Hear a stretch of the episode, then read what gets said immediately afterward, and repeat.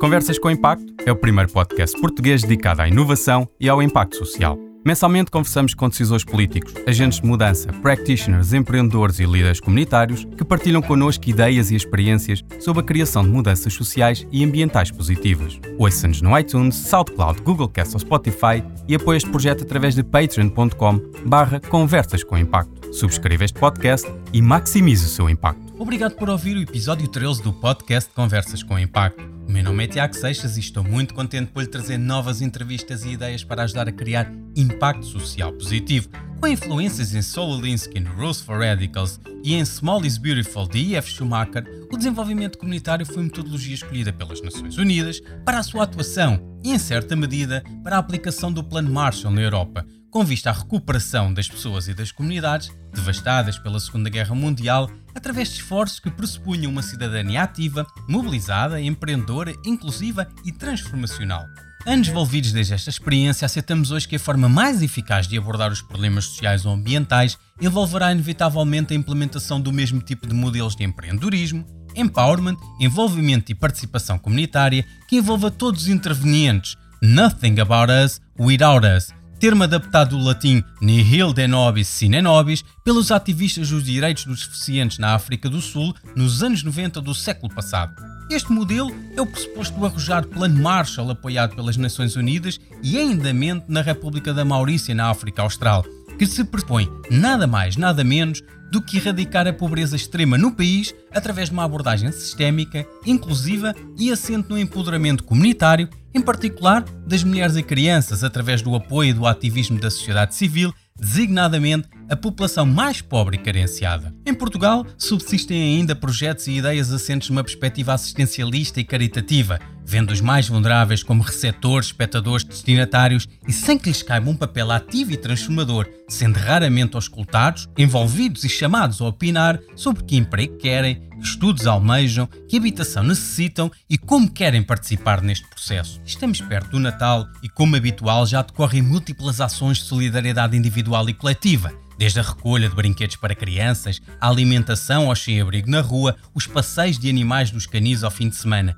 Porém, a crise pandémica não alterou o paradigma da vida real, mas o movimento Transformas altera-o e em permanência. A proposta é simples: mentorar jovens e séniores em escolas, hospitais, centros de detenção, centros de acolhimento, bairros sociais e centros de ensino especial que escolhem aquilo que querem aprender e, como resultado, devem apoiar uma solução social através do talento apreendido. O movimento Transformers vem trazer uma solução adequada, assertiva e exponencial, isto é, empoderar pessoas para o ativismo, possibilitando a cada um e cada uma de serem agentes ativos de mudança. Falamos, pois, com Inês Franco Alexandre, jogadora de hóquei em patins no momento não praticante, que utiliza essa experiência do desporto e não só para atingir a mudança social Inês é CEO do movimento Transformers, formadora no IES, foi Project Manager e Speaker do projeto governamental P80 e mentora na Woman in Tech. Tem como formação uma licenciatura em Psicologia do Desporto e mestrado em Desporto Adaptado pela Faculdade de Desporto da Universidade do Porto.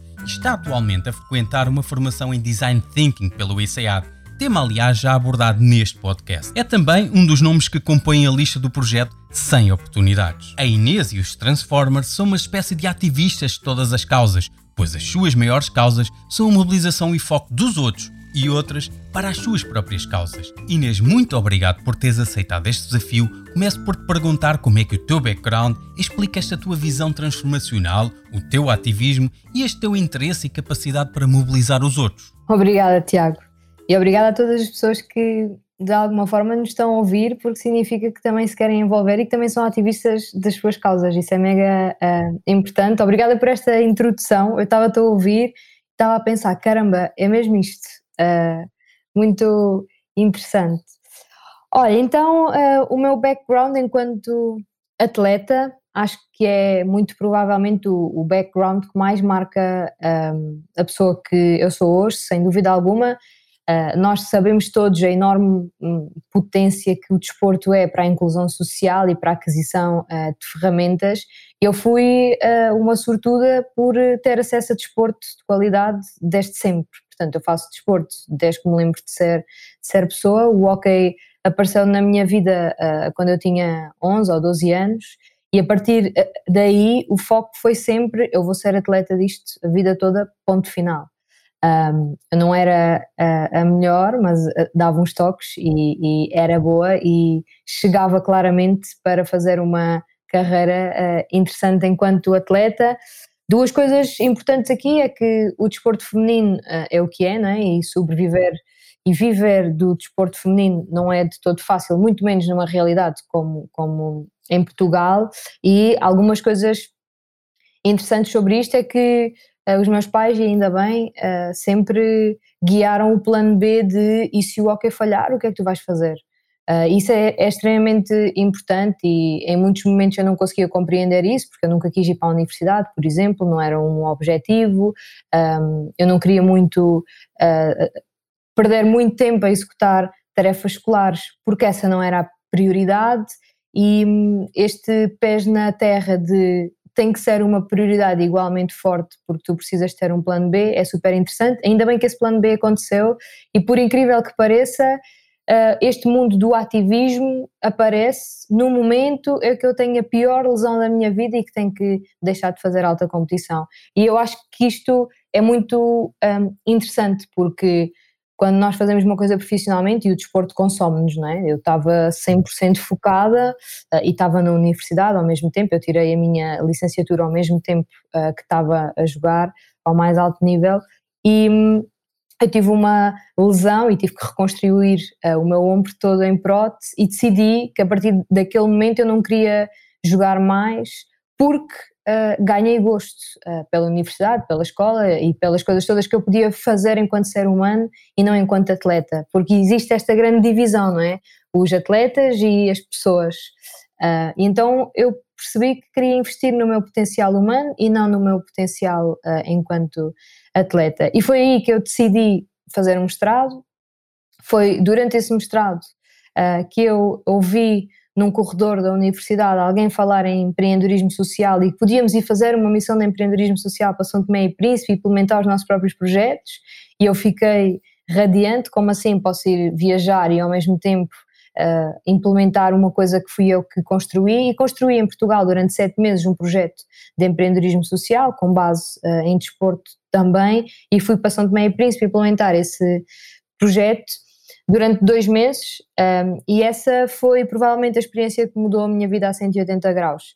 Primeiro porque percebi que nunca mais queria fazer aquilo e que nunca mais queria ser uma pessoa assistencialista e que nunca mais ia para país nenhum a achar que sabia mais do que as outras pessoas porque ia construir o projeto que eu desenhei um, e depois porque percebi que a minha vida tinha, que, tinha mesmo que passar por aqui, que eu tinha que aplicar todas as competências de liderança, todas as competências de comunicação, todas as competências de ser muito resiliente e de ser muito disciplinada, porque o desporto traz-nos isso. Se eu tinha essas competências já comigo, eu tinha que aplicá-las em prol uh, das outras pessoas e em prol de ideias uh, interessantes.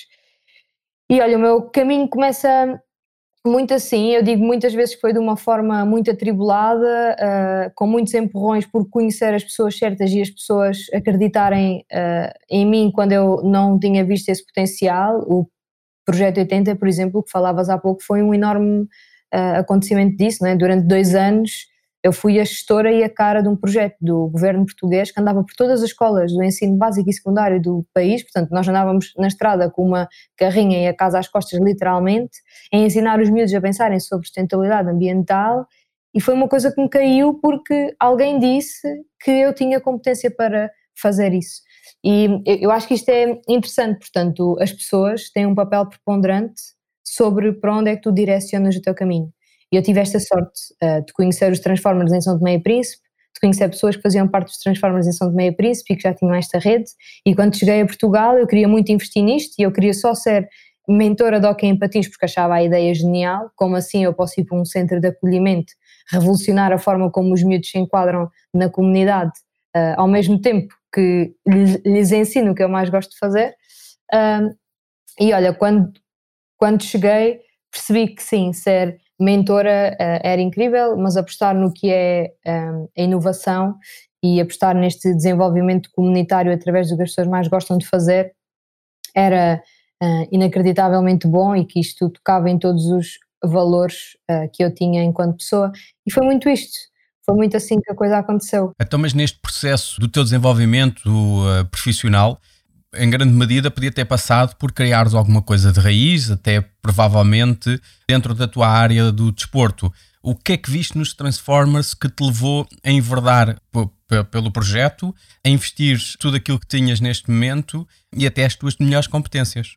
Olha, eu acho que eu acho que vai acontecer mais cedo ou mais tarde uh, criar uma coisa minha só focada maioritariamente em atividade esportiva, eu acho, porque é uma das coisas que mais dá prazer. Naquela altura eu não sabia nada, eu sabia que tinha ido para São Tomé e Príncipe, ser eh, muito egoísta, acreditar que ia fazer uma coisa extraordinária, que não é assim tão extraordinária, não é? O voluntariado internacional tem muito que se lhe diga, uh, e quando cheguei tive aqui um choque de consciência muito grande de o que é que tu foste efetivamente fazer, aquilo foi benéfico para as comunidades ou não, uh, tu enquanto pessoa como é que ficas agora, para onde é que tu queres ir, e eu tive um, este choque. E ao mesmo tempo que eu ia tendo esta epifania de consciência, os Transformers foram crescendo a nível de importância, portanto as pessoas dos Transformers passaram a ser também uh, minhas amigas, sim eu era mentora hockey em, em patins, mas ia-me envolvendo em muitas decisões estratégicas, etc., até que chega o momento em que nós eh, percebemos que tínhamos que profissionalizar os Transformers, e isso significa contratar pessoas a tempo inteiro para estas pessoas fazerem a gestão do projeto nos sítios todos que nos queriam, eram muitas cidades e nós éramos todos 100% voluntários e era impossível dar, dar eh, resposta. E não haviam assim tantas pessoas estavam dispostas um, a investir aqui porque era preciso construir a casa toda de novo.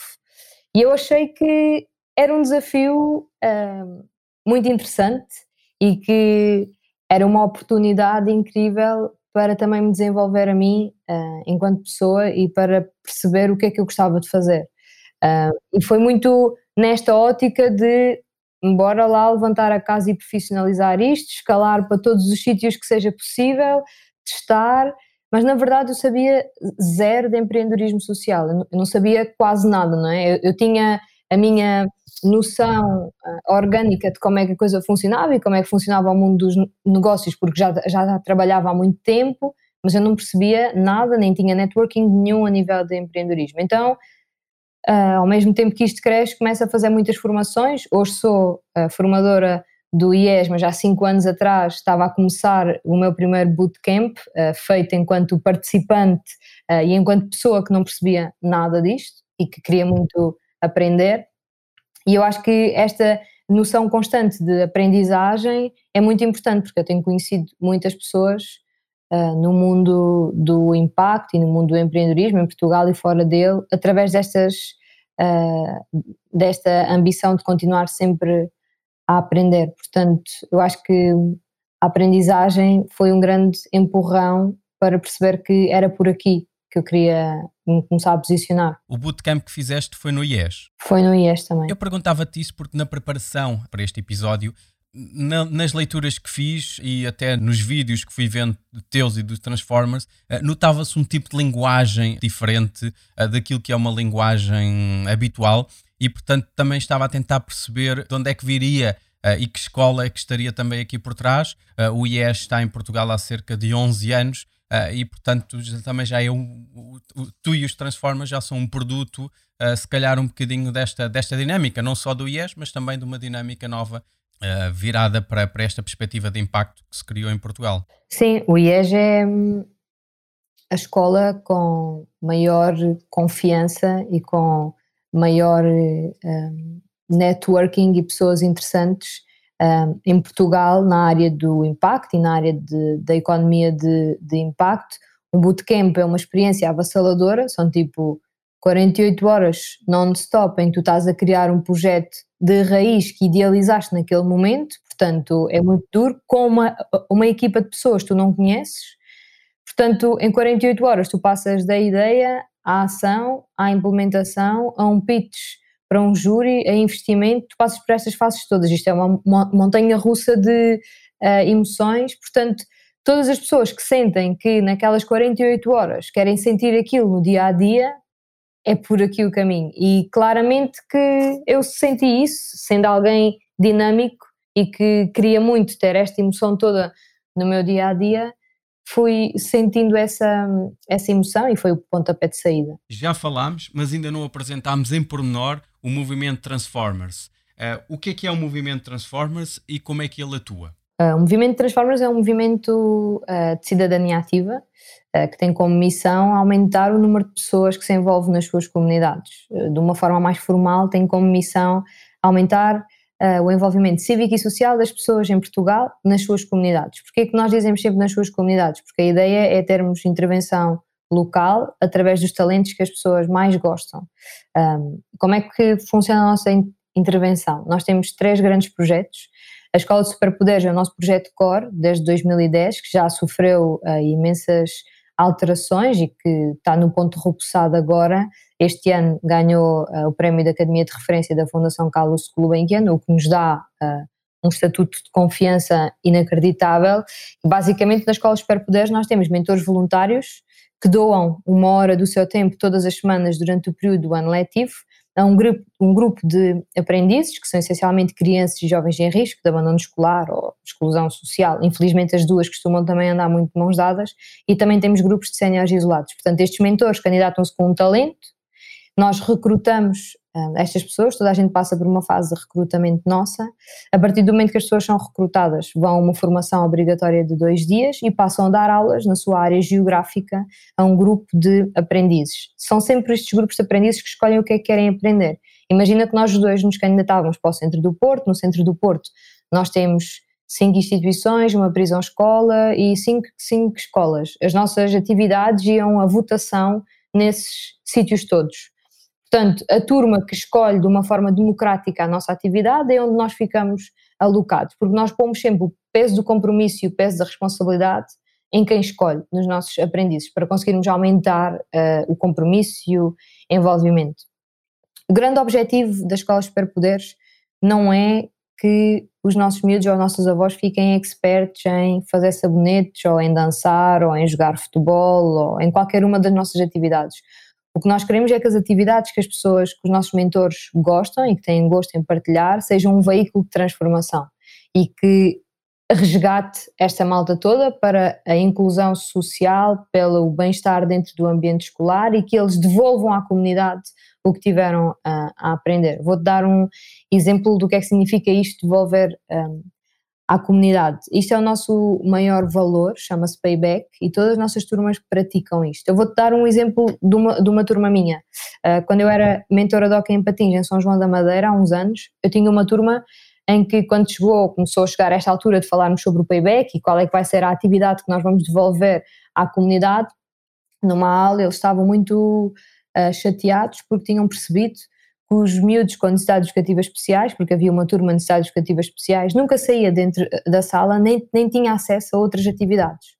Uh, eu, eu ouvi aquela conversa uh, e o próximo passo foi, malta, então como é que o hockey em patins, que estão a aprender há imensos meses, e como é que com a patinagem nós podemos revolucionar isso e como é que nós podemos dar essas oportunidades a, a essas pessoas.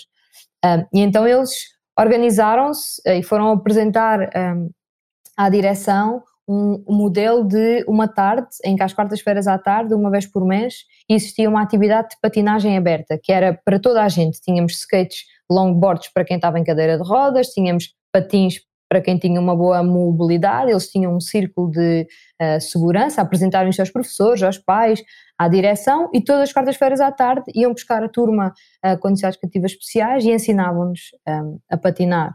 Isto dentro de um ecossistema escolar para miúdos que estão no sétimo ano, tem um impacto muito grande, não é? Porque estamos a falar de uma escola que passa a conhecer a turma com necessidades educativas especiais e que essa turma passa a saber fazer uma coisa que a maioria dos miúdos não sabem, que é patinar. Portanto, uh, tu passas-te a sentir um micro-herói dentro da escala da tua escola, porque tu estás a dar oportunidade às outras pessoas. E este tipo de atividades, este é um payback com uma escala uh, muito pequena numa escola, nós temos alguns com, com uma escala nacional, um, é um dos exemplos de como é que as nossas turmas uh, se comportam depois de começarem a aprender um talento. Portanto, o nosso grande objetivo é este, com escolas super poderes, é que eles passem a ser uh, agentes de mudança e pessoas que façam esta facilitação dentro das suas próprias uh, comunidades. Portanto, a Escola Superpoderes é o nosso projeto um, mais antigo, temos um modelo uh, de financiamento através de um, de um FII, portanto, os municípios, as, as câmaras, as juntas de freguesia, as, or, as organizações, o governo, as, as empresas uh, que querem ter escolas superpoderes pagam-nos X por ano, por turma, para nós uh, fazermos a nossa um, intervenção. Então, e como é que as empresas participam e que retorno é que vocês oferecem dentro da escola de superpoderes? Nós temos um modelo de voluntariado corporativo em que temos escolas superpoderes corporativas, onde os colaboradores se candidatam com talento e passam a dar aulas desse talento na área geográfica da empresa. Se já existirem mentores nossos no terreno, eles juntam-se aos nossos mentores por métodos de superpoder. Por exemplo, nós trabalhamos com a Sonai e há muito, há muito match de mentores tipo culinária, surf, futebol, como nós já temos esses talentos dentro da nossa equipa, fazemos um match e os mentores da Sonite são, são sempre acompanhados pel, eh, eh, pelos nossos, por exemplo, um, e nós já trabalhamos com, com eles nesta medida um, e temos uh, algumas empresas a apostar no que é o voluntariado uh, corporativo e o grande objetivo é aumentar o engagement daquelas pessoas na missão da sua própria uh, empresa e aumentar o bem-estar dentro da própria uh, empresa. Mas pronto, o, o, o, projeto da Escola Superpoderes uh, corporativo é uma coisa recente e tem três anos e nós andamos sempre a testar com empresas dif diferentes. o projeto da Escola Superpoderes, no seu estado puro, existe desde sempre, este é o core de intervenção dos Transformers, um, e nós, através desta intervenção, conseguimos dados de impacto uh, muito fortes e reduzimos, por exemplo, o insucesso escolar em 44,3%, uh, e este é dos nossos dados que mais vende, uh, em que nós conseguimos apostar aqui que a nossa intervenção num ano consegue reduzir o insucesso escolar em quase 45%, portanto é um dado muito forte. Depois disto, e depois da escola de super poderes. Nós, durante oito anos, estivemos só focados neste modelo de intervenção. Quando eu assumi um bocadinho a liderança, há mais ou menos um ano atrás, uh, um dos meus grandes objetivos era levar os Transformers para todas as pessoas, porque se nós só trabalhamos com miúdos que estão em risco ou com avós que estão isolados, também não, não estamos a ser inclusivos, não é? Porque há muitas pessoas que têm uma situação familiar estável economicamente estável também precisam deste desenvolvimento de competências. Então, esse era o grande objetivo para 2019-2020 e criamos um projeto que testamos com a Câmara Municipal do Porto, de Cascais, desculpa, em que hum, a ideia era tornar os miúdos que já são dirigentes associativos e que já são líderes das suas escolas e que já são populares nos nossos líderes do futuro. Temos o nosso projeto que é, que é o AE Lead, em que pegamos nessa malta toda que já é dirigente associativa e durante um ano, através uh, de formação, de mentoria, de uma viagem, damos-lhes todas as competências para eles passarem a ser os nossos futuros CEOs, os nossos futuros presidentes de Câmara uh, e esta malta toda. Porquê? Porque é preciso investir de igual forma em quem já quer fazer acontecer. Se nós dermos as competências certas a um miúdo que já quer fazer acontecer, esse miúdo vai revolucionar o contexto escolar. Uh, e esse é o grande objetivo, não é? É trazer a comunidade para dentro da escola e trazer as competências escolares para dentro da comunidade. Uh, portanto, este é um projeto que já não está em fase piloto, que já testamos durante um ano inteiro e que estamos a, a começar a implementar um, noutros sítios, mas com um, alto impacto a nível do envolvimento escolar, 66%, é um número uh, muito grande e uh, com alto impacto a nível de autoconfiança e de criatividade e de perceberem que podem efetivamente fazer o que eles querem, desde que seja de uma forma responsável. Uh, isso é uma coisa interessante. Por último, temos a nossa Tea Academy, que nasceu durante a pandemia uh, e que foi fruto claramente das necessidades da pandemia. Nós passamos a nossa intervenção toda uh, para online em quatro dias e o que aconteceu foi que as nossas forma formações e tudo o que estava previsto, nós decidimos abrir muitas coisas em live para que mais pessoas pudessem participar. E em 10 dias tivemos tipo mais de 10 mil pessoas, foram quase 12 mil pessoas online e começamos a receber imensos e-mails, imensas mensagens que queriam mais formação, que queriam saber mais, como é que se podiam envolver mais. E então decidimos criar a Tea Academy, que é uma escola de cidadania ativa uh, online, em que todos os meses tem um tema e tem sempre um curso gravado, um curso uh, em live, uma talk com uma pessoa inspiradora, tens uma rede de networking para falar e também foi um, foi um teste para a nossa metodologia, para a nossa capacidade. Nós não fazemos em momento algum venda direta ao público de nada, são sempre as câmaras ou os municípios que pagam uh, para, pela nossa intervenção e na Tia Academy tu tens a possibilidade de tu, enquanto Tiago, pagar uma subscrição de 9 euros por mês e ter acesso a tudo o que nós estamos a fazer. Portanto, queríamos muito testar este modelo e perceber se funcionava ou não e tem sido uma aprendizagem uh, bastante interessante. Em eh, janeiro já, já vamos começar a alterar algumas coisas que já aprendemos nestes meses, desde setembro até, até aqui, e tem sido uh, muito interessante. E este ano tivemos um projeto Outsider, que foi o Stand Up for Something, que também nasce aqui um bocadinho da pandemia, porque nós, nós este ano fizemos 10 anos e mudamos de imagem e de marca e essas coisas todas. E o grande objetivo com estes 10 anos era fazermos uma mega festa com a malta fundadora e os nossos stakeholders todos e toda a gente que gosta de nós para lhes, para lhes agradecermos, porque nós somos fruto do investimento dessas pessoas. E o Covid aconteceu e era impossível fazer essa festa, então decidimos fazer nós, enquanto equipa, um payback uh, à sociedade e o payback era demonstrar quais é são as boas práticas que existem de voluntariado em Portugal, como é que as pessoas podem envolver e que sim é possível tu te levantares e correres para algum lado, porque muitas vezes isto é exigido, não é? Nós ouvimos todos os dias que a juventude portuguesa envolve-se pouco, ou que existem pouquíssimas pessoas a fazer voluntariado, mas ninguém te explica em momento algum como é que tu podes te envolver mais, onde, Quais é que são as tuas condições, quais é que são os teus direitos e deveres, que organizações é que existem, quem é que são um, estas pessoas. Portanto, o Stand Up for Something vem dar resposta a isto. O que nós fizemos foi um roadshow de filmagens por Portugal, por 10 causas, temos um vídeo por cada uma destas 10 causas no nosso canal de, de YouTube e ao mesmo tempo fizemos um mapeamento de sítios onde podes fazer voluntariado no país inteiro. Esse mapeamento está em co-construção e está aberto no nosso site, qualquer pessoa pode ir inserindo uh, organizações, porque na verdade não existe nenhum mapeamento feito uh, dos sítios onde tu podes fazer voluntariado perto da tua casa. Isso ajuda imenso uh, à pesquisa e é essas coisas todas, porque as pessoas acabam todas por fazer voluntariado nos sítios mais conhecidos, não é? E nós somos fruto disso, conforme a nossa imagem foi crescendo, nós vamos tendo cada vez mais candidaturas. Um, e há muitos outros sítios perto de nós que ninguém conhece. Um, e pronto, olha, uh, esta é assim a nossa panóplia. Transformas a tua a um nível nacional Sim, sim. Então, e como é que vocês depois atuam um, a esse nível? Têm delegações, têm pessoas? Como é que vocês coordenam um, dentro dessa, dessa perspectiva? O Transforma está a nível nacional, não bem espalhado ainda. Nós estamos essencialmente na Zona Norte uh, e temos uma gestora de projeto em, na Zona uh, de Lisboa. Nós estamos em mais de 20 cidades, quase todas cá em cima.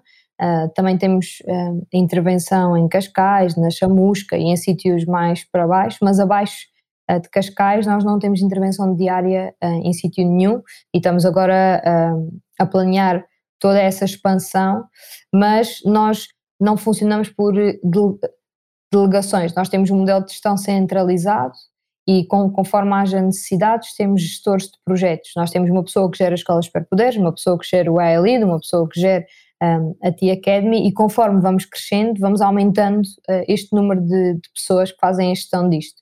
Para tu teres ideia, nós temos uh, cinco pessoas remuneradas a tempo inteiro, éramos quatro até ontem, a partir de ontem passamos a ser cinco.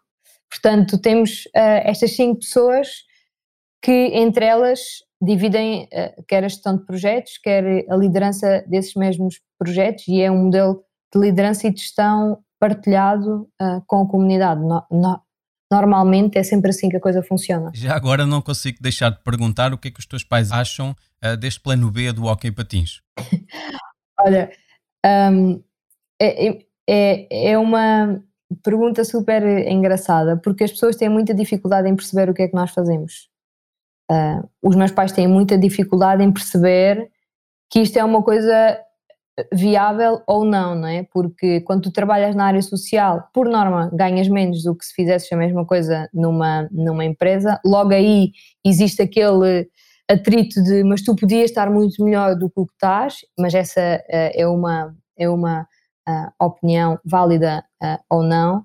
Mas os meus pais, um, e principalmente a minha mãe, têm muito esta noção de que é por aqui o caminho porque este sempre foi o caminho paralelo ao hockey, porque eu também fui escoteiro e sempre me envolvi em tudo o que existia uh, perto de casa, portanto não é no, uh, novidade nenhuma, eu acho que a parte de novidade aqui é toda, é toda esta competência de gestão e de, de finanças e de lidar com as pessoas e com os nossos clientes todos no dia a dia, que é uma coisa que, que se treina e que era, e que era desconhecida para ambos. Mas eu acho que ambos têm uh, orgulho nesta jornada, que tem sido uma jornada uh, interessante. Eu tenho muitas dúvidas que saibam a 100% o que é que eu faço, porque é muito difícil de explicar isto tudo, mas, um, mas eu acho que estão, estão super ok e a verdade é que nós também temos feito, nós todos enquanto equipa, temos feito um esforço para as pessoas à nossa volta estarem ok e confortáveis com a maioria das nossas escolhas, que eu percebo que muitas delas às vezes possam ser preocupantes, não é? Houve um dia, em 2015, que eu cheguei a casa e disse, olhem, vou-me despedir, eu estava a trabalhar na a Decathlon de Portugal né, nessa altura e disse, olhem, vou-me despedir, eu tenho dinheiro para sobreviver durante sete meses, portanto não precisam de se preocupar comigo, e eu tenho sete meses para profissionalizar os Transformers. Se o plano falhar, eu depois vou à procura de outra coisa.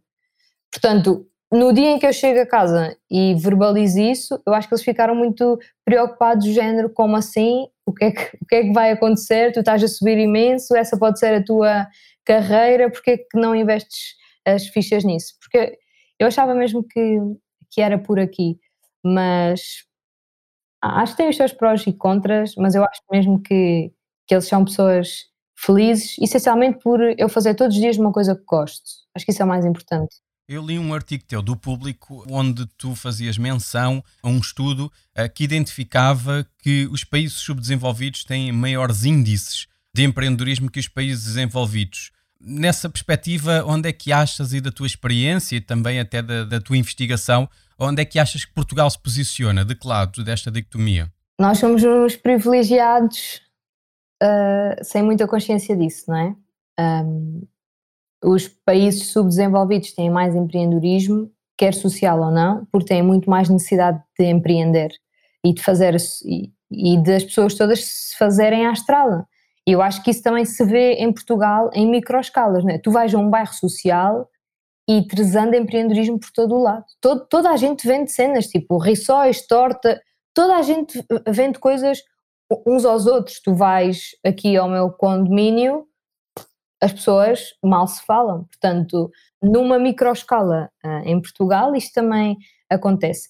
Eu acho que nós, dentro do empreendedorismo social, começamos a ter diferentes caminhos. Temos o caminho, claro, do assistencialismo e da solidariedade, em que tens muitas organizações a viverem de donativos e deste assistencialismo de ações pontuais e que entregam valor para um, danos uh, de primeiro bem ou de linha da frente, como o Banco Alimentar, uh, todas estas orga organizações dão suporte e estão a suprimir necessidades básicas de vida, portanto têm ações pontuais, recolhem em grande e fazem esta entrega, e este é um tipo de empreendedorismo social uh, barra voluntariado assistencialista que é super uh, importante e as pessoas já, as pessoas conotam sempre a palavra assistencialista a uma coisa má. Eu não acho nada, não é? O voluntariado assistencialista diz-nos que estamos a suprir uma necessidade de uma catástrofe natural ou de primeiro bem de uma forma pontual que ajuda a, a comunidade.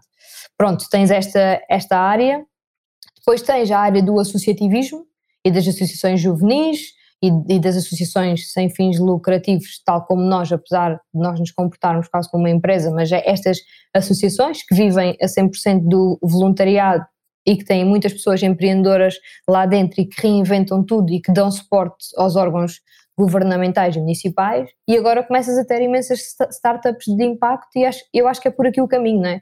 Eu acho que o caminho dos Transformers também há de ser por aqui daqui a um ano, que é, são empresas que promovem uh, o lucro através de uma missão social que pretende desenvolver a comunidade ou focada num problema social. Portanto, acho que temos estas três uh, diferenças, acho que cada uma tem as suas particularidades, acho que nós somos um povo com um carimbo muito empreendedor e quando vêm as maiores dificuldades nasce o empreendedorismo, estamos a assistir a isso novamente, já assistimos em 2008 e estamos a assistir este ano outra vez e acho que nos próximos dois ou três anos vamos continuar a insistir a este boom empreendedor, mas para mim no meu, no meu dia a dia é muito interessante porque nós também acabamos por trabalhar com muitos jovens e muita malta tem esta visão de eu quero ser uh, empreendedor, eu quero viver das minhas próprias ideias.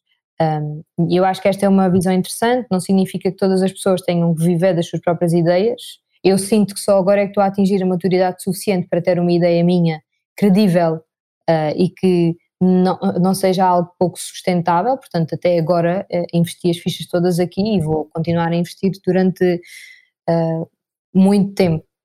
Mas eu, eu vejo isto como uma, às vezes é moda, outras vezes nós queremos muito suprir as necessidades e eu acho que os bairros sociais são um ecossistema de luxo para estudarmos o, o empreendedorismo. É, é, é, surreal muitas coisas que acontecem em bom e acho que é muito in, in, interessante. Da minha experiência enquanto practitioner, professor e consultor, mais difícil do que criar mudança comunitária é um bocadinho eh, escapar a este assistencialismo, ao impacto dos números, à mobilização das pessoas e empresas para os processos de impacto uh, e não somente realização. E, portanto, porque estão sempre muito preocupados é o número de crianças, uh, o número de séniores, o número de ações.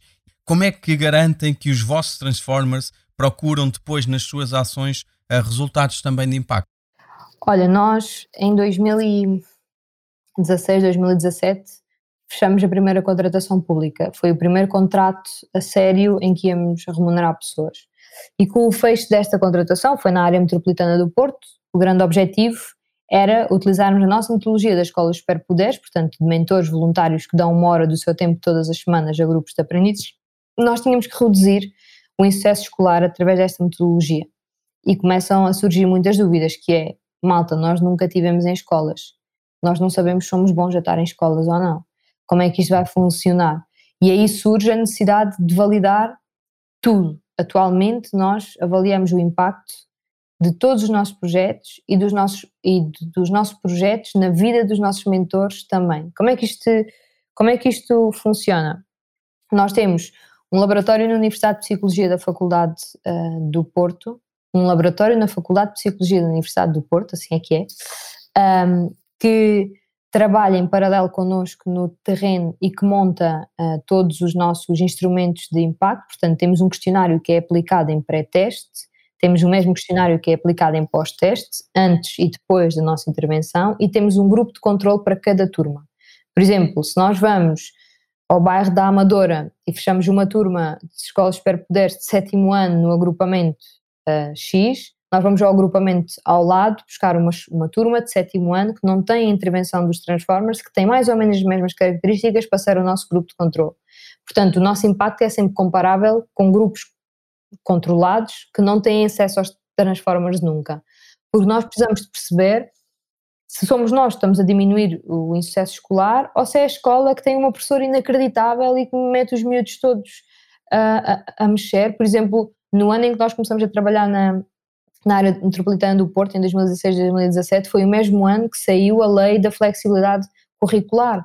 Portanto, se os miúdos tinham mais flexibilidade curricular e tinham mais atividades práticas dentro de, do conceito de escola, quem é que nos provava que íamos reduzir o excesso escolar causa da nossa intervenção? Portanto, esta comparação uh, é super útil e depois temos focos grupo com os, os professores e com as direções e com uh, os municípios. Atualmente, a nossa avaliação de impacto uh, representa uh, eh, 30% da nossa estrutura de custos, portanto, uh, é uma coisa que envolve algum dinheiro e temos também já uma consultora a desenhar connosco estes instrumentos e estas avaliações todas, porque nós estamos a avaliar o ALI, da Escola Espero Poder, estamos a avaliar os nossos mentores, porque começamos a gerar empregabilidade, por exemplo, há mentores nossos que são, que são contratados para as organizações onde estão a fazer voluntariado para as instituições ou para as escolas, começamos a, a gerar projeções de mudança de vida, pessoas que se despedem porque se querem dedicar à área do impacto e nós precisamos de medir isto tudo para perceber, por, por exemplo, que risco é que nós estamos a correr na vida de um mentor que se decide despedir porque quer fazer isto sempre. Uh, portanto, estamos constantemente a medir e não fazemos nada que não seja mensurável. Então, e sendo que esses resultados não eram necessariamente esperados a priori, portanto, vocês não, os Transformers não era uh, necessariamente esta direção que tinham, agora que já perceberam o impacto que têm, vocês já estão a incluir na vossa prática de ação a procura desses resultados também? Sim, sim, estamos a potenciar, estamos a incluir e hum, tem sido interessante porque, por exemplo, eu não fazia ideia que nós aumentávamos o sucesso escolar ou que nós diminuíamos o insucesso escolar. Nós nunca tínhamos estado em escolas. Eu sabia que existia essa probabilidade, porque, em última instância, no clichê diz-nos que quando tu estás mais uh, incluído na, na comunidade, queres envolver-te mais e tens mais foco nas tuas coisas do dia a dia, mas nós não fazíamos ideia disto. Quando saiu o primeiro relatório de impacto, que diz que, diz que nós reduzimos em 44% o insucesso escolar, foi do género, calma lá, porque agora nós não estamos só a vender inclusão social, nós também estamos a vender uh, sucesso escolar. E isto é muito importante para, o nosso posicionamento enquanto organização também, não é? Como, é, como é que tu ajustas o teu pitch e a tua comunicação toda aos teus resultados? Eu não quero nunca que os Transformers digam assim, ah, ah vem ser voluntariado, vem fazer voluntariado no movimento de Transformers, passado seis meses arranjas emprego. Eu não quero vender isto assim, mas a verdade é que os nossos mentores que se candidatam e que estão em situação de desempregados ou que são jovens NIT, normalmente arranjam de trabalho depois de estar connosco, até porque a nossa rede de networking faz-nos chegar muitas propostas que nós depois difundimos pela malta. E, e, uma coisa interessante sobre a empregabilidade também é sobre a nossa própria equipa. Isso é super uh, interessante. Há muitas organizações e algumas empresas que querem vir buscar transformers. Como é que tu medes isto, não é? Como é que tu medes, como é que eu consigo eh, eh, medir a minha influência enquanto INEGI, enquanto líder, no desenvolvimento destas pessoas? Um, é estas coisas que não são assim tão tangíveis e que não são assim tão mensuráveis, porque na loucura posso só estar a ser eu, não de uma forma pensada de que eu quero posicionar estas pessoas para isto ser uma catapulta, e isto está a acontecer. Um, e, e, e, quando estas coisas começam a acontecer, começam-se a acender umas luzinhas e nós precisamos de medir essas coisas para posicionar o barco da forma uh, mais estável. Eu diria que tem muito a ver com esta vossa visão, porque no fundo o que vocês estão a fazer é formar líderes. Uh, Poderia-se dizer de uma forma informal, mas isso vocês já transformaram tudo e, portanto, vocês já estão a profissionalizar toda a vossa ação. Uh, não é só uma ação de voluntariado, portanto, é muito mais do, do que isso e tem grande peso. E isso até está corroborado, por exemplo, num, num projeto que aconteceu uh, na América dos anos 70, 80, uh, em Chicago. Uh, a Universidade de Chicago fez, tinha um projeto financiado em grande medida pela Kellogg Foundation, mas também com, com, com, financiamento público, e cujo objetivo era precisamente muito parecido até com o vosso, tinha um foco uh, específico, que era a comunidade negra americana, e o objetivo deles era precisamente de formar líderes de base comunitária com processos de empowerment, ativismo, participação cívica e, e outros. E o objetivo era precisamente que esses líderes pudessem tornar uh, representativos das suas comunidades, porque tinham conhecimento, porque até tinham uh, também sentido na pele, naquele caso, os processos de discriminação, uh, e que pudessem depois alcançar, sobretudo, a esfera política e, e mesmo a esfera económica. E um dessas pessoas que passou precisamente por isso foi o Barack Obama. e isso hum, talvez tenha muito a ver também com este processo de que nós não estamos só a fazer voluntariado, nós não temos só esta perspectiva e a prática da nossa ação não é só nesta perspectiva, mas estamos a, a ajudar a criar líderes e mantendo o foco dentro dessa, dentro dessa visão, uh, tem sido muito aquilo que é o resultado uh, do vosso, da vossa ação. E, sobretudo, relacionando com, esta, com, com este tema, deixo uma pergunta também dos nossos patronos uh, que falam sobre a mobilização e o envolvimento de pessoas. E o que se pergunta é que estratégias utilizam para envolver de forma regular e permanente e evitar experiências de apenas um dia ou algumas horas na prática do voluntariado? Olha, eu acho que, primeiro, eu acho que, que o voluntariado pontual e tudo o que existe de um dia, etc., eu, eu acho que deve continuar a, a existir se for comunicado da, da, forma certa e se o grande objetivo for uma mudança imediata, não é? Por exemplo, se fores fazer voluntariado a pintar uma casa de alguém, tu, enquanto voluntário, colaboraste para que a qualidade de vida daquela pessoa melhore, mas tu vens-te embora e não sabes como é que a coisa fica, não é? Portanto, eu acho que a nossa experiência é a transparência e a comunicação muito clara. Nós hum, recrutamos voluntários e dizemos que não a algumas pessoas que não têm perfil. Este ano candidataram-se 180 eh, pessoas, passaram 100 à fase de entrevistas, nas entrevistas ficaram 80 e no fim de semana de formação ficaram 60 e é o nosso grupo de mentores uh, este ano. Porquê? Porque não existe um perfil claro de voluntário. Eu não posso correr o risco de ter alguém no terreno que não é, por exemplo, emocionalmente estável, porque esta pessoa vai estar a lidar com histórias de vida muito duras, não é? Nós temos muitos miúdos institucionalizados, estamos em, muitas, em muitos sítios que têm histórias de vida duríssimas. Portanto, eu tenho que garantir que os meus voluntários têm esta estabilidade uh, emocional e o nosso recrutamento é dirigido uh, e guiado por aí. Por isso é que nós dizemos que não a algumas pessoas e sempre que dizemos que não a algumas pessoas apresentamos hipóteses de, olhem, nós achamos que o teu perfil não é um perfil a 100% para o que é os Transformers, mas tens estas organizações todas onde te podes envolver que muito provavelmente estão muito mais adequadas ao teu perfil. Um, portanto, logo aí nós eliminamos à partida algumas falhas, não é? Se tu tornares o processo de recrutamento mais difícil, tu vais eliminar uh, algumas falhas, porque é primordial nos transformas, ninguém pode falhar aos miúdos. E quando eu digo falhar é fisicamente. Se tu és nosso mentor e se tu assumes o compromisso, então se tu não podes ir dar aula esta semana, porque acontece, tens que ir a uma consulta ou tens outra coisa para eh, fazer que é prioritário, avisas a nossa equipa de gestão e nós temos uma pessoa que vai substituir as tuas aulas, sempre. Portanto, os miúdos sabem que aconteça o que acontecer, vai aparecer um transformar àquela hora. Uh, isso é muito importante. Um, e eu acho que grande, grande parte da nossa taxa de retenção, nós temos mentores connosco há seis anos, contínuos, e temos mentores que já foram nossos aprendizes.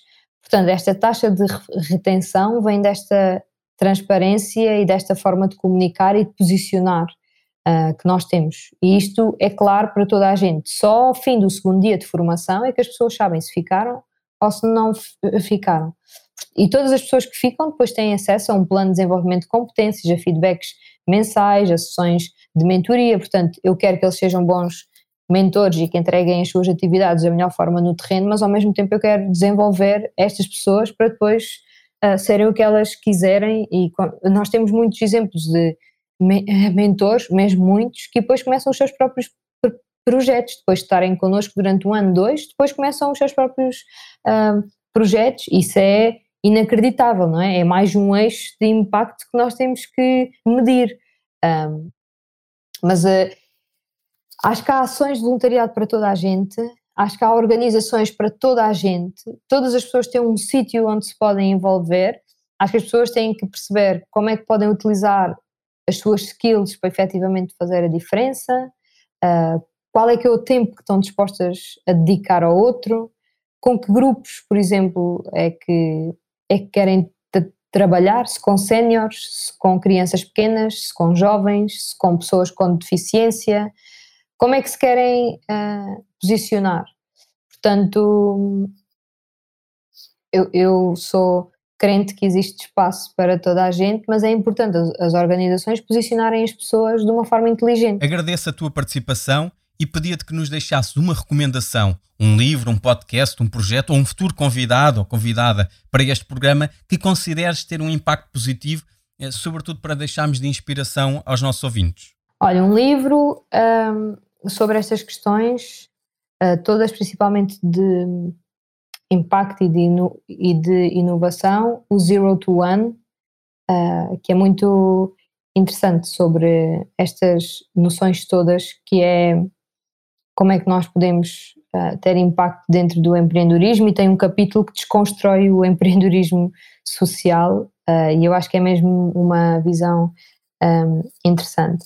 Acho que há muitas pessoas que interessantes dentro do que é que é a inovação uh, nestas áreas, principalmente malta que lidera este tipo de movimentos Uh, todas as pessoas que estão, que estão à frente, quer dos Transformers, quer de uma U-Dream, ou de uma Inspiring Future, ou de uma Gap Year, estas organizações que mais ressoam uh, na nossa sociedade, acho que são pessoas super uh, interessantes.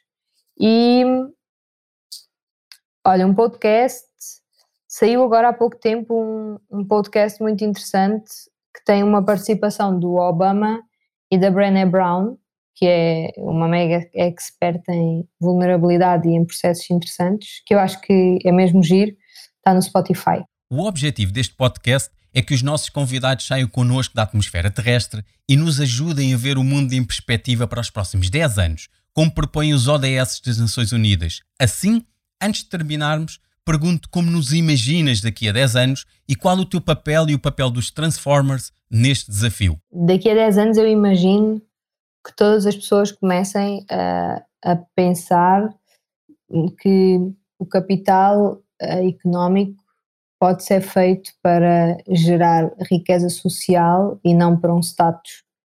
Eu acho que isso é mesmo importante e acho que os projetos de empreendedorismo têm, têm que ter esta responsabilidade de eu quero resolver um problema, portanto eu vou usar o capital para empoderar as comunidades e as sociedades e não uh, para gerar uh, ainda mais capital e lucro sem fim.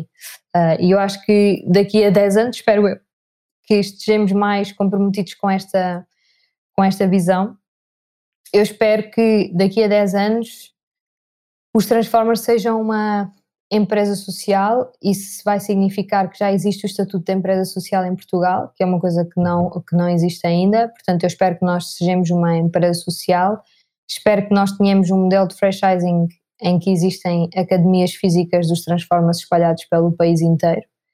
Um, e, e essa é uma, esse é um grande objetivo a 10 anos, claramente, é termos espaços físicos de cidadania ativa uh, em que as pessoas podem franchizar. E daqui a 10 anos espero já não ser eu a líder uh, deste barco, acho que, que não vou ser, uh, acho mesmo, e que, e que esteja a ver e a aplaudir de pé os miúdos que nós estamos a formar agora a liderar uh, este parque, porque esse é o grande objetivo, não é? é passar a pasta a quem passou por este processo todo.